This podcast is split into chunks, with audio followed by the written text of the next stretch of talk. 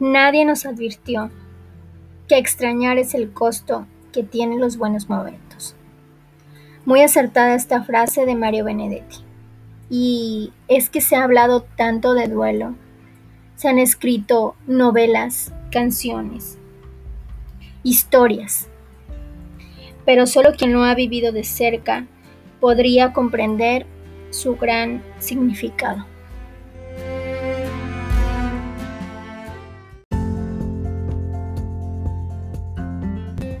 Conectar contigo es la forma en que el universo conspira a nuestro favor. Hola, yo soy Mónica Licea Ruiz, licenciada en psicología. Bienvenido a este tu espacio donde busco brindar información que te puede servir para transformar y compartir ese amor que llevas dentro. Espero que este podcast sea de tu agrado.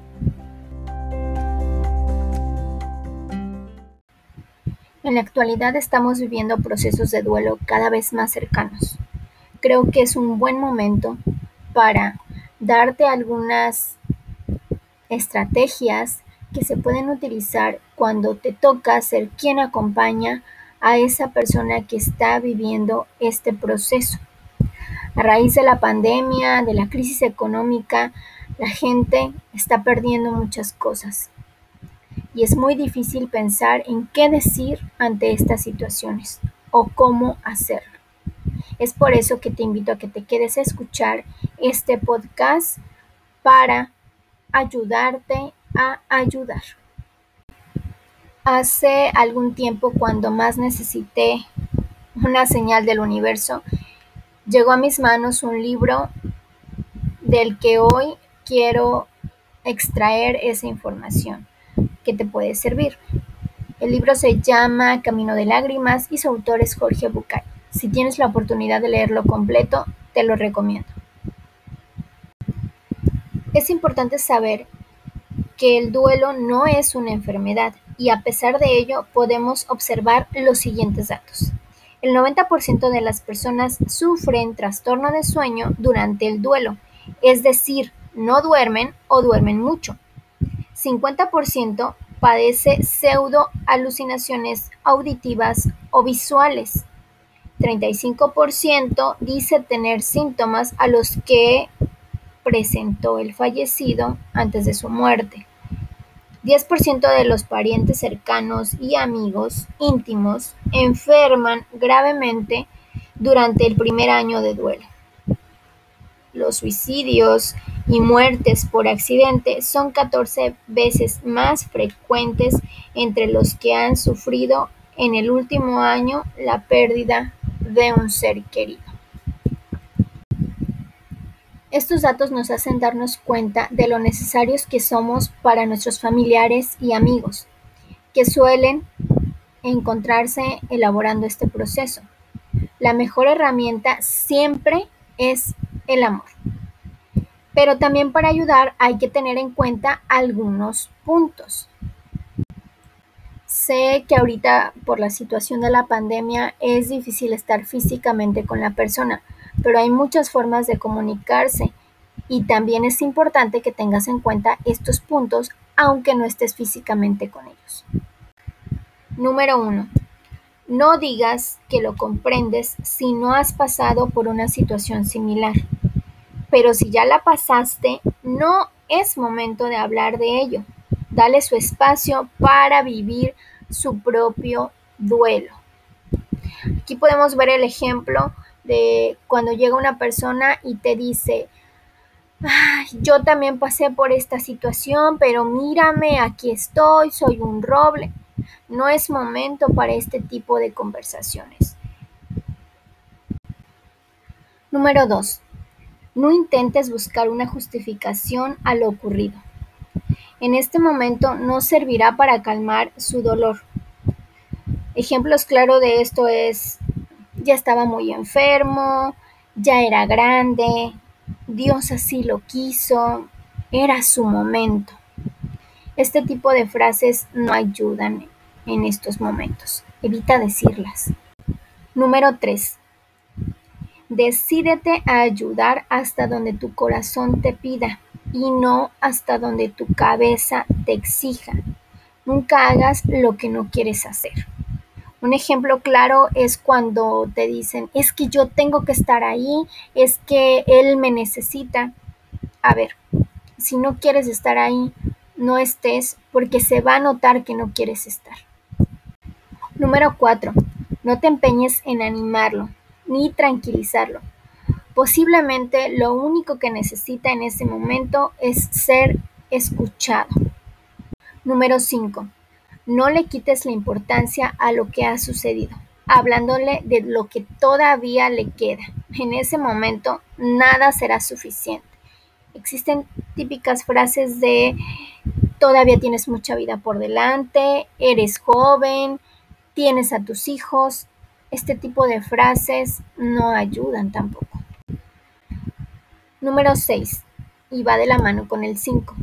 Evita hacerle ver las ventajas de una nueva vida o de una nueva etapa. Tampoco es el momento. Número 7. Evita frases hechas.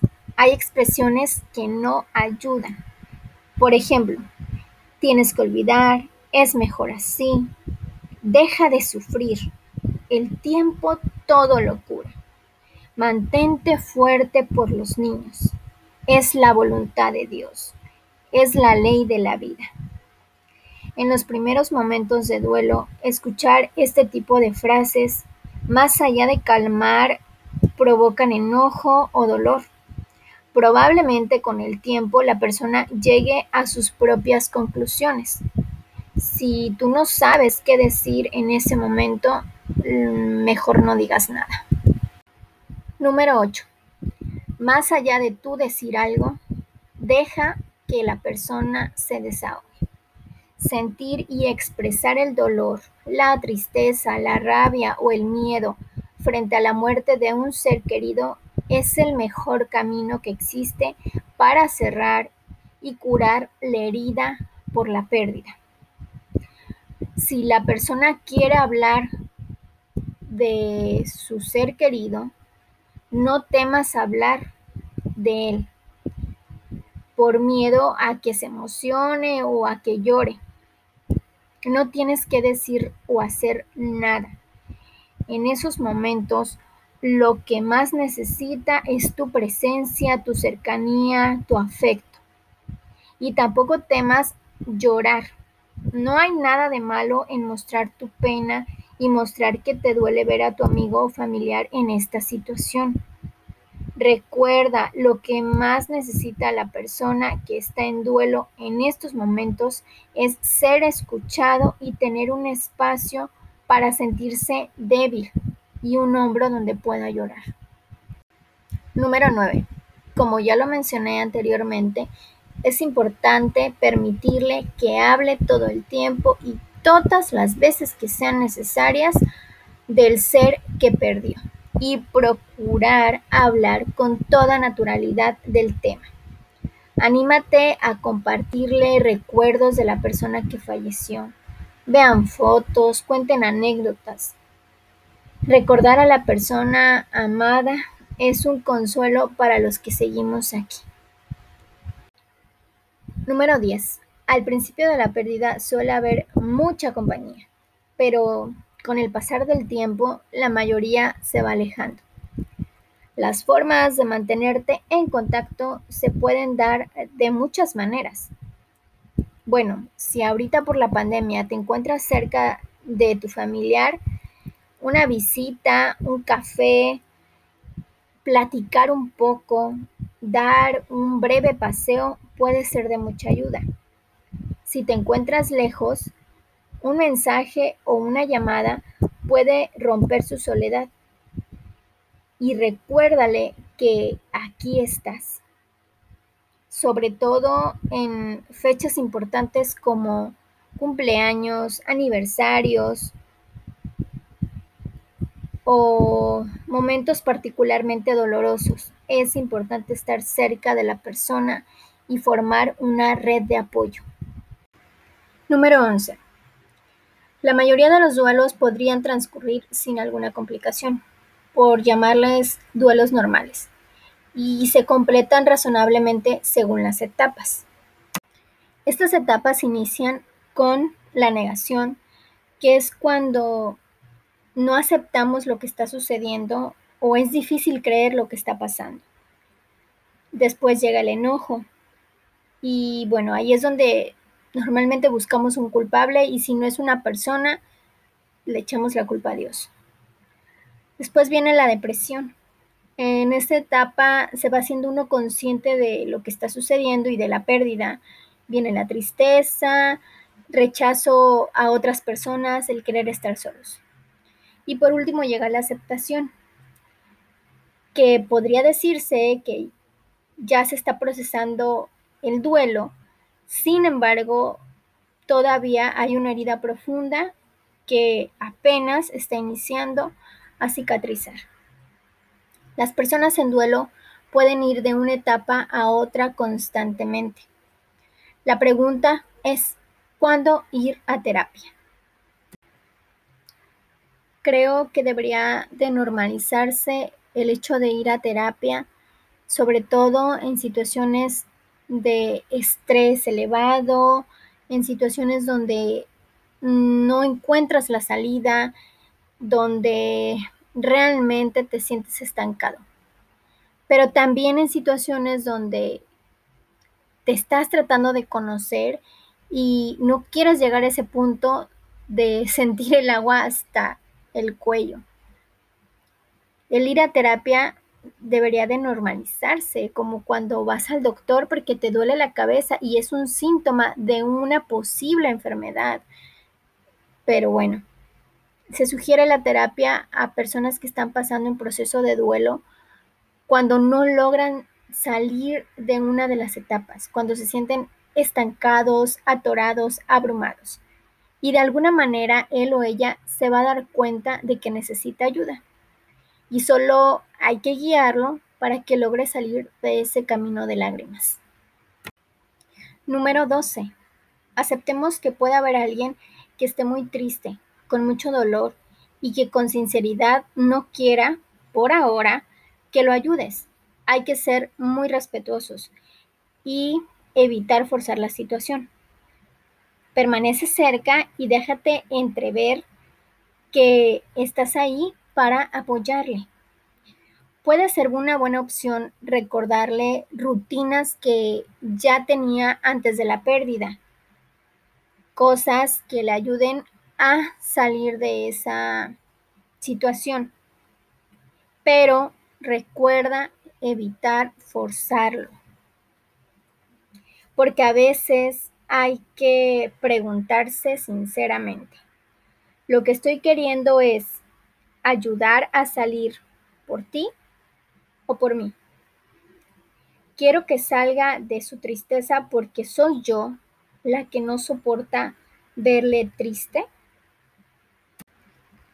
El proceso de duelo es bastante complejo y cuando se está dentro, a veces uno no se da cuenta de que hay personas a tu alrededor que están ahí. Espero de todo corazón que tú seas una de las personas que conecta con tu ser querido y que apoya en esta situación difícil, sobre todo en estos momentos de incertidumbre.